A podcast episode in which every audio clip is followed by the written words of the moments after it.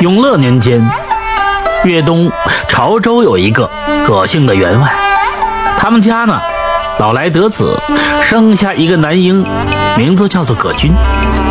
此子呢从小就是聪明善良，且喜好戏水。有这么一天呢，葛军和小伙伴们在海边玩耍，看见海岸上趴着一条搁浅的七色小鱼儿。这鱼鳞呢五彩缤纷的。在阳光照耀下是闪闪发光，很是奇异。这一些调皮的孩子欲将这小鱼儿带走啊，玩弄。葛军上前呢，赶紧救下，还将鱼放归了大海里。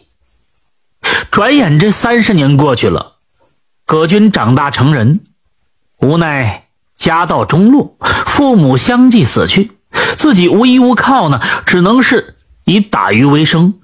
一时间呢。也娶不到媳妇儿。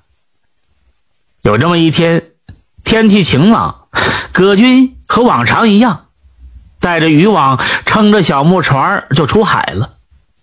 本来是风和日丽的天气，却瞬间就乌云密布，狂风大作，海上很快就掀起了大风大浪，没几下呢，就把葛军连人带船是都给推翻了。他在海中。靠着双手啊，独游，游了近半个小时，倍感是精疲力尽的。本打算就此放弃吧，淹死得了。可就在这时呢，突然从海底游上来一条巨鱼，其头呢如山丘，其背呢像大河一样宽广。这葛军呢十分的吃惊，但巨鱼却没有吃他，反而用鱼头将葛军拖出了水面。朝西边径直游去。葛军跟着巨鱼，也不知道游了多久，发现茫茫大海中浮现了一片岛屿。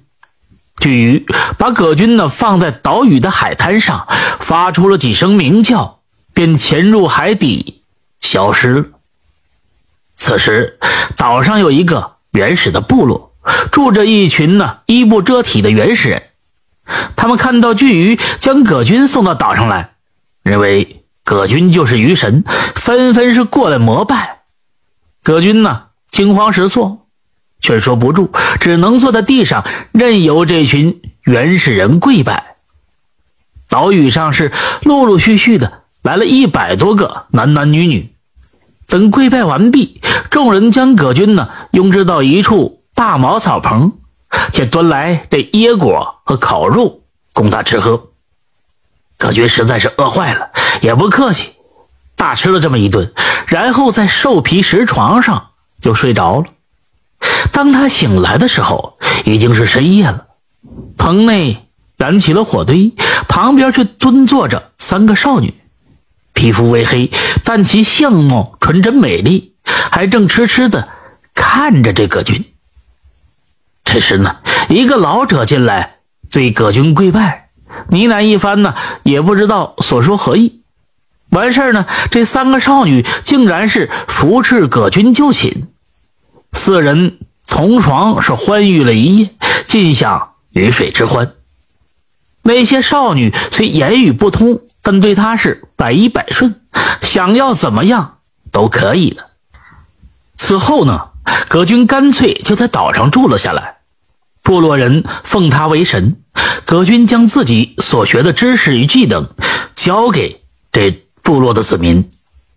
数年后呢，葛军一共娶了七个部落的妙龄女子，生下了二十个儿女，一个个的呢都姓葛。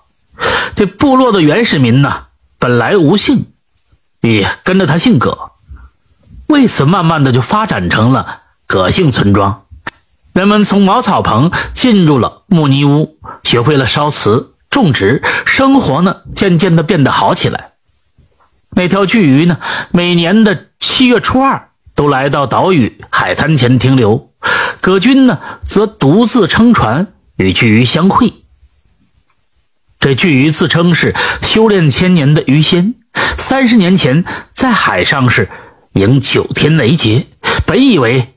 能飞升成仙，不幸在过程中渡劫失败，一下被打回了原形，化为了五彩小鱼呢，随海水冲上了海滩搁浅。本来自己呢已经奄奄一息了，幸亏遇到年少时的葛军救了他一命。这一年呢，葛军已经是五十多岁了，在小岛屿上虽然是妻儿成群，但终究还是想念潮州的老家。为此呢，他专程等到七月初二这一天，自己便收拾行李，告别岛屿上的村民，爬上了巨鱼之背，离开了。临走的时候呢，那些部落的原住民纷纷落泪跪拜，有甚者更是大哭了三天三夜。葛军回到了故乡，已经是物是人非，幸好这祖屋还在，侄子还认得他。为此呢，能得一陋室定居下来。闲时，这葛军经常在树下纳凉，与友人谈起他的奇遇之事。众人知道他出海失踪多年，但不全信他所说的。有的时候呢，看他谈得兴起，只是附和一下，一笑置之。又过了二十年，葛军有七十多岁了，老来无依，已有老伴儿。看着自己年迈孤独，众人是常救助他一些米粮，可葛军依然觉得好孤单。为此，又想念起远方岛屿上的妻儿以及他的部落子民来。有时候太过伤心，就在海边哭泣。